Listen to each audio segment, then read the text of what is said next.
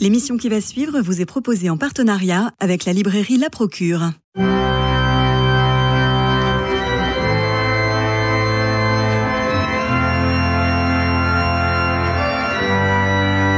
Culture Club, une émission produite par Radio Notre-Dame et diffusée également par RCF. Christophe Maury. Quelle vie après la mort? La question se pose toujours et revient chaque année en ce début novembre. Mois de ténèbres qui s'opposent au mois de mai de la vie et de la fécondité. Plonger dans l'automne, c'est plonger dans la question de la mort. On fleurit les cimetières, on pense à nos chers disparus. Quelle vie après la mort? La vie éternelle, évidemment, c'est le credo. Jésus-Christ est le premier ressuscité. On raconte même que pendant les trois jours entre son décès et son apparition à Marie-Madeleine puis aux apôtres, on raconte qu'il serait descendu aux enfers pour y chercher Adam, le premier homme. On a tendance à croire que la résurrection n'arrive qu'avec le Christ. Seulement voilà, la notion de résurrection est beaucoup plus ancienne. Elle parcourt toute la Bible. Ce que vous êtes allé fouiller, Sophie Ramon, avec euh, Gérard Billon, pour cet ouvrage Quelle vie après la mort Qu'en dit la Bible? Double question, paru chez Salvatore. D'emblée, je dirais, quel travail. Alors, votre ouvrage est savant, et pour en encourager la lecture, je partirai de deux points que vous évoquez la vigile pascale et les témoins d'Emmaüs, finalement deux récapitulations. Oui, bonjour. Tout à fait, deux récapitulations. Euh, alors, vous avez nommé d'abord la, vigile pascale. Euh, je crois que la vigile pascale, euh, ce qui serait intéressant parfois, c'est de se réapproprier le déroulé que nous fait faire la liturgie de la parole.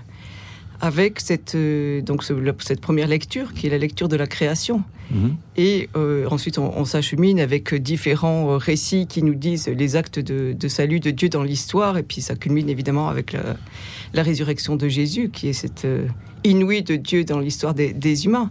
Mais d'emblée, ça nous dit que euh, la création euh, contient en elle-même une grande promesse. et ça, c'est peut-être quelque chose que qu'on ne pense pas très souvent. Alors évidemment, c'est la, Vigie pascale est christocentrée, elle est centrée sur le Christ, sur la résurrection du Christ. Mais elle nous dit d'emblée que bon, voilà, il y a une grande promesse que contient la création, qui est une promesse de vie. Et puis les témoins, les, témoins d'Emmaüs. Alors les témoins d'Emmaüs, euh, en fait, euh, c'est un récit qui nous dit euh, d'abord la parole que, que, Jésus délivre chez ses disciples qui s'en vont tout tristes. Euh, qui s'en retournent à Emmaüs tout tristes et qui leur font euh, faire mémoire de ce qu'ils ont vécu mhm. et qui leur font euh, finalement exprimer la douleur qui est la leur. Et puis ensuite, il leur fait une leçon d'exégèse qu'on n'a pas. Mais non, voilà, malheureusement. Ah, c'est dommage que Jésus, que, pardon, que l'évangile, l'évangéliste ne nous raconte pas, mais il leur fait une leçon d'exégèse et le texte nous dit en parcourant la loi et les prophètes, c'est ça, il leur, il leur explique finalement ce qui le concernait. Et là, on a quelque chose de très intéressant qui nous dit qu'en fait, les Écritures, donc ce que nous appelons, disons, pour le dire euh, rapidement, l'Ancien Testament, éclaire la destinée de Jésus. Mais la destinée de Jésus, elle, jette aussi rétrospectivement une lumière euh, sur les écrits de, l'Ancien Testament. Et non seulement la, la, euh, la destinée de Jésus, mais notre destinée à tous, et surtout qu'est-ce qu'il y a après la mort? C'est-à-dire qu'on le dit dès le départ. la notion de résurrection euh, n'appartient pas qu'au Christ, c'est-à-dire que on le voit déjà, vous l'expliquez, dans, les psaumes, on va y revenir, le livre de Daniel, dans Job. Euh, donc, en quoi voit-on et comment voit-on cette notion de, résurrection? Est-ce elle, elle, évolue au fur et à mesure de cette grande, grande histoire biblique, puisque ça s'étale sur des siècles? Oui, alors euh, c'est quand même le fruit d'une longue maturation, on pourrait dire les choses comme ça, mhm. euh, parce que pas mal quand même de textes de l'Ancien Testament font droit euh, au Sheol. Alors ce qui est appelé le Sheol, c'est quelque chose qui est assez étrange, dont on ne sait pas très bien expliquer l'étymologie du mot d'ailleurs. Mais enfin, ça, c'est pas le plus important. Mais le Sheol, c'est le séjour souterrain où descendent les morts. Mhm. Alors les textes comme les enfers pour les Grecs ou les, les Romains, un peu. Voilà. Sauf qu'il n'y a pas, a pas l'idée qu'ils descendent que les méchants ou que parce que quand on dit enfer, souvent on a, on a hmm. la. Non, mais les, enfers grecs. Les enfers grecs, tout à fait. là, tout le monde y descend. Il y, a le ciel, le monde sublimaire, il y a le monde terrestre, il y a le monde justement sous, est-ce que, terre. Est-ce que c'est pas, est-ce que c'est pas le Christ qui va faire passer du Sheol aux cieux? Oui, alors ça, ça bon, on va voir après, mais oui, oui, tout à fait. Mais c'est juste pour précision parce qu'enfer c'est tellement connoté euh, dans, le, vocabulaire commun que parfois on a l'impression que les enfers. Bon, oui, mais au singulier peut-être quand même. Hein. Oui, oui, vous avez raison. En tout cas, donc l'enfer au, au, sens grec et le, Sheol, c'est ce lieu souterrain où vont les morts, euh, dans lequel les textes nous disent ils vivent une sorte d'existence larvaire. ils sont, ils sont oubliés, ils oublient, ils ont plus de relation avec Dieu. Oui, c'est ça. C'est bon. Euh, ils ont plus de sentiments, ils ont plus d'émotions. Ils peuvent pas louer Dieu. Ils peuvent pas louer Dieu. Voilà. Quelquefois, d'ailleurs, ça sert d'argument hein, pour dire à Dieu sauve-moi. Euh, sinon, bah voilà, si je descends au, Sheol ou aux enfers, bah, je, ne te louerai plus. Euh, donc, voilà, mais ça dit peut-être déjà sous forme un peu embryonnaire, une, résistance à penser une mort qui, soit une rupture totale avec, avec notre existence. Il me semble. Oui, allez-y. Justement, moi, moi j'ai un peu. Je, trouve ça presque quand même un tout petit peu bizarre que euh, il faille tant de temps dans l'Ancien Testament pour arriver un peu à cette, euh, à cette croyance, à cette foi en la résurrection. un peu naïvement, peut-être, hein, je, je, fais le, le, candide, mais on imagine que les croyants, depuis toujours, pensent que puisque Dieu les a créés, eh bien, euh, il va les sauver et qu'après la mort, il va, il va s'occuper d'eux. Or, dans la Bible, quand on lit la Bible, c'est pas si évident que ça. Il faut longtemps pour, euh, pour arriver à cette espérance. Oui. En fait, euh, ce qui est le plus massif, ce qui est le plus présent dans les textes de l'Ancien Testament, donc c'est, mais dans le Nouveau Testament aussi, c'est, c'est cette affirmation que Dieu est du côté de la vie. Mm. ça, ça c'est clair. c'est important. Voilà, ça c'est répété euh, et c'est pour ça que vous commenciez avec la Vigile Pascal. C'est ça aussi que nous dit la Vigile Pascal d'emblée avec le récit de la création. C'est Dieu est du côté de la vie, c'est bon, c'est même très bon. Euh, et, et c'est l'affirmation qui traverse tous les. C'est une affirmation qui traverse tous les textes bibliques. Sophie Ramon, dans votre livre Quelle vie après la mort, euh, quand dit la Bible, publié chez Salvatore, vous citez euh, Isaïe, et c'est un, c'est un passage, on est obligé de poser le livre et, de méditer.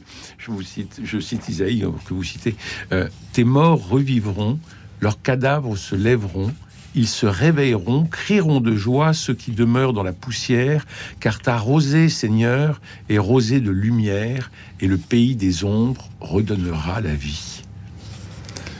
Oui, c'est un très beau texte, c'est un texte poétique. Ceci dit, vous avez pris le texte peut-être un des textes les plus compliqués pour l'histoire de, l'interprétation. Les, images sont très suggestives. Euh, la, la, question, c'est de savoir quelle est la réalité qui est visée derrière le texte.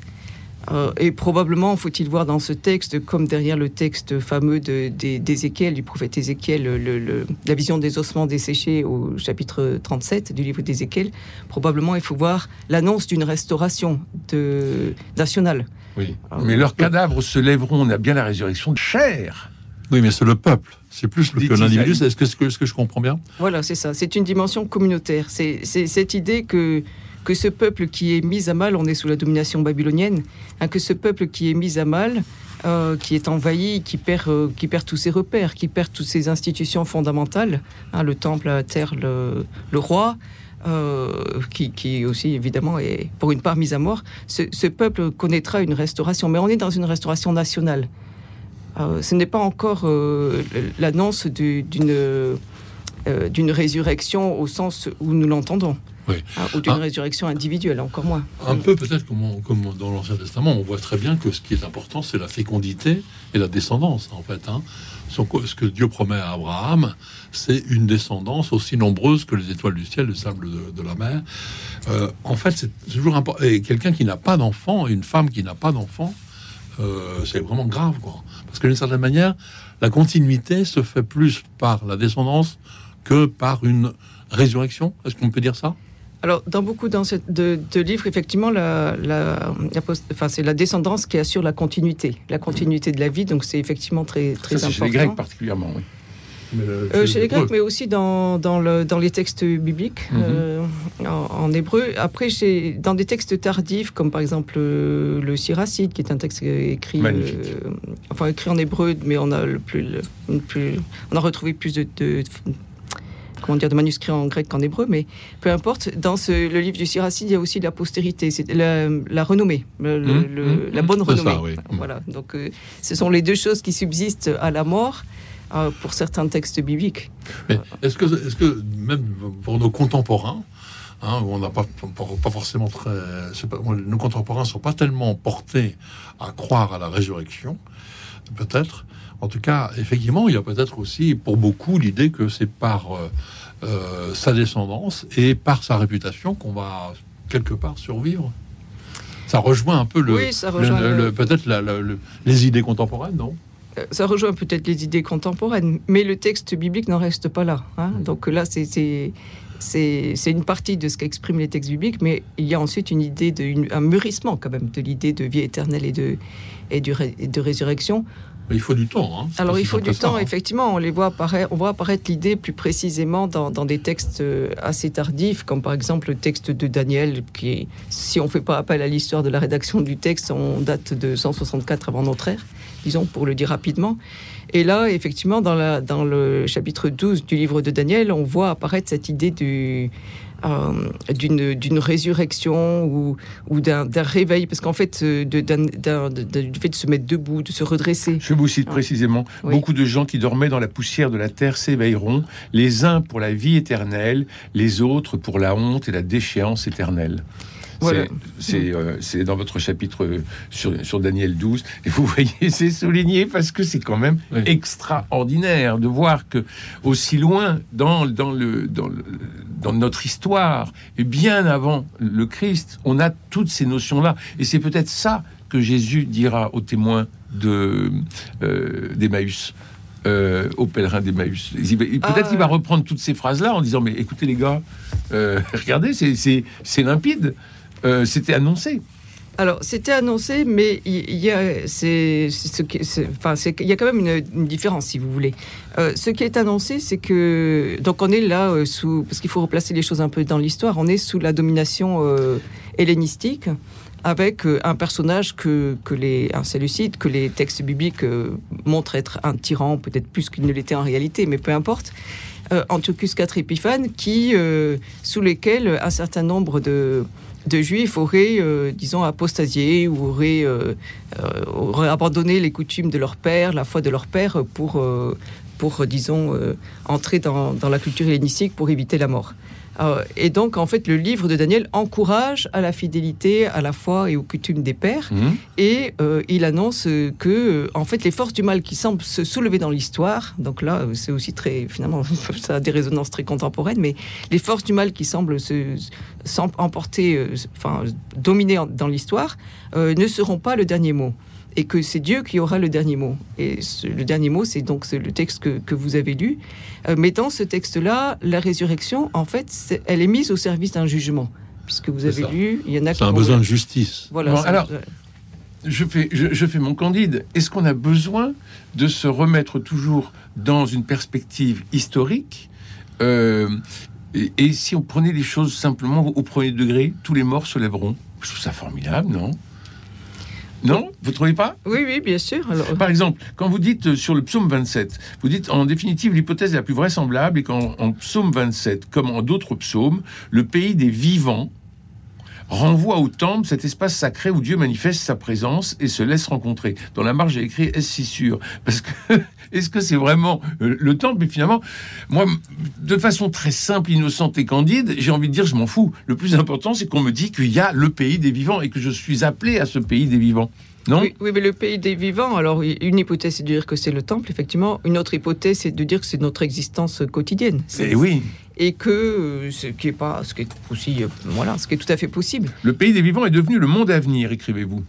Oui, alors après, c'est dans la réception du texte. Parce que, en fait, ce que le texte dit, le psaume dit, c'est que c'est cette espérance que euh, la relation à Dieu ne s'achève pas dans la mort, que, que donc sur, un- sur du vide, sur du rien, mais qu'elle subsiste. Bon, alors ça, c'est voilà, c'est un peu étonnant, mais c'est cette espérance qui est énoncée. Et ensuite, effectivement, dans la réception de ce texte, on en fera euh, euh, l'annonce euh, du, dans une relecture chrétienne du texte, on en fait l'annonce d'une euh, de, de- de la vie éternelle, du, du Jean-François. Rode. Vous faites un, un- un très beau chapitre sur Job. hein. Voilà.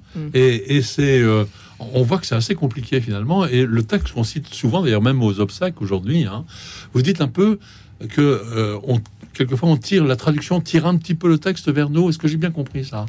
Il y a un problème de de bien comprendre euh, l'espérance euh, de Job, non? Oui, tout à fait. Alors, c'est le, pas tellement que la traduction tire le texte à nous, c'est que la traduction liturgique que nous utilisons, en fait, elle est basée sur le texte latin, donc euh, celui de Jérôme, qui là visiblement est chrétien quand il traduit.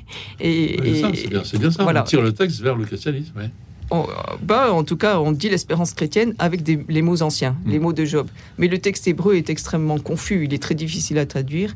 Mais vous, vous avez toute une page dessus. Ce passage est si difficile à traduire que de nombreuses corrections du texte hébreu sont proposées et les mm. traductions en général tentent de le rendre plus directement lisible. Elles optent par exemple pour traduire Goël non par défenseur mais par rédempteur. Alors, et alors vous nous donnez les différentes traductions de la Bible de Jérusalem, de la Nouvelle Bible de Second, de, de la Tob. Et alors on est là, là, là, on rentre vraiment dans le côté très technique. Hein. Oui, mais ça, c'est euh, un peu. Il faut dire à nos auditeurs que c'est un livre un peu technique, mais que c'est son intérêt aussi. C'est que vous citez beaucoup les textes, vous les citez entièrement, euh, vous les expliquez. Donc, euh, ça, ça, fait un, super dossier. Hein. Je reviens sur Job. Vous écrivez La malédiction de Job et la malédiction de la mort, de limites perçues comme frappant l'absurdité de la vie. Ah oui, ça c'est dans son premier monologue au chapitre 3, ouais. où, il dénonce l'absurdité d'une vie qui est marquée par, euh, par la mort, par la finitude, par la perte, par le deuil. Euh, et ça a quelque chose pour lui d'insupportable. Mm. Euh, et en fait, sa femme lui dit, enfin, lui dit, pourquoi ne maudis-tu pas mm. Dieu? Enfin, je, là, je cite de mémoire. Mais...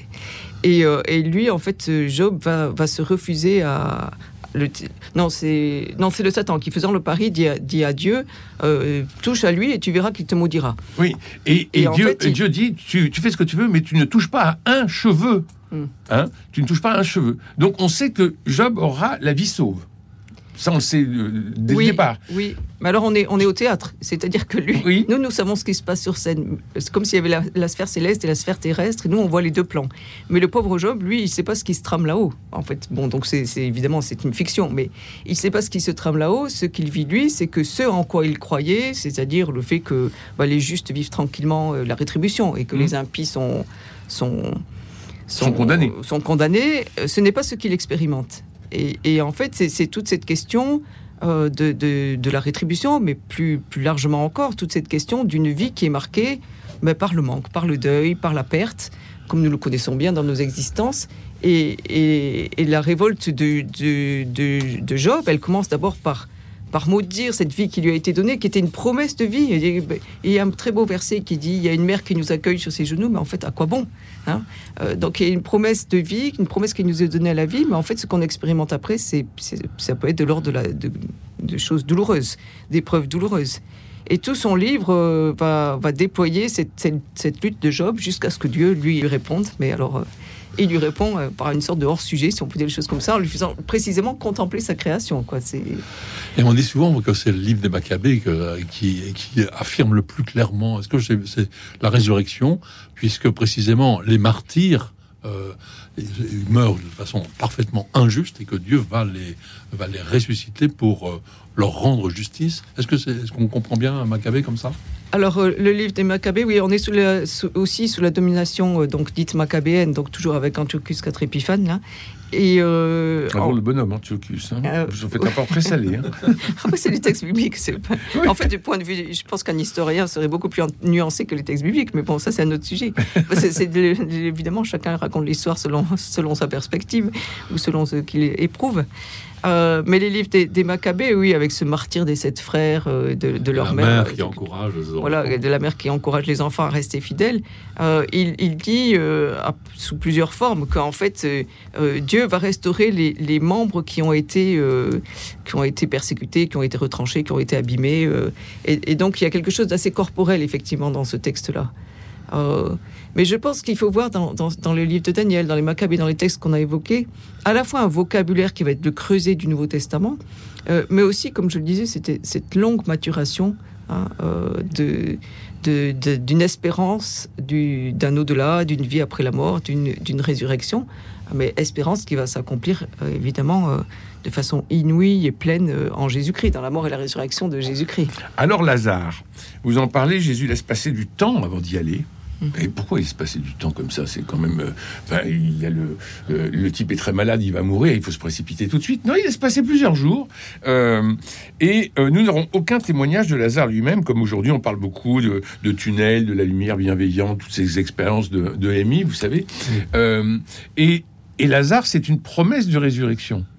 Lazare, c'est une promesse de résurrection. Effectivement, le, Jean, l'évangéliste, ne, ne s'intéresse pas tellement à la destinée de, de sauve Lazare, qui revient à la vie. Et, après, pouf, on ne sait pas, on sait pas ce qui advient de lui. Euh, L'évangéliste s'intéresse plus à ce qui va se passer pour Jésus, quoi. Euh, et effectivement, c'est un, c'est une, une, une manière de, de- de dire, d'annoncer hein, la, la résurrection euh, de, de Jésus. Mais vous le voyez, c'est pour ressusciter, il faut passer par la mort, en fait. Euh, Ah bah oui. ah oui, ça peut sembler évident, mais c'est dire que la résurrection, ça se confond pas avec l'immortalité. C'est ça, Euh, ouais. Ça, c'est très important. ouais. Oui, c'est important. Et que, et que bah, la mort, il faut l'affronter. Et Jésus l'affronte avec douleur, d'ailleurs. Euh, c'est pas anodin, la mort. Euh, il- Mhm.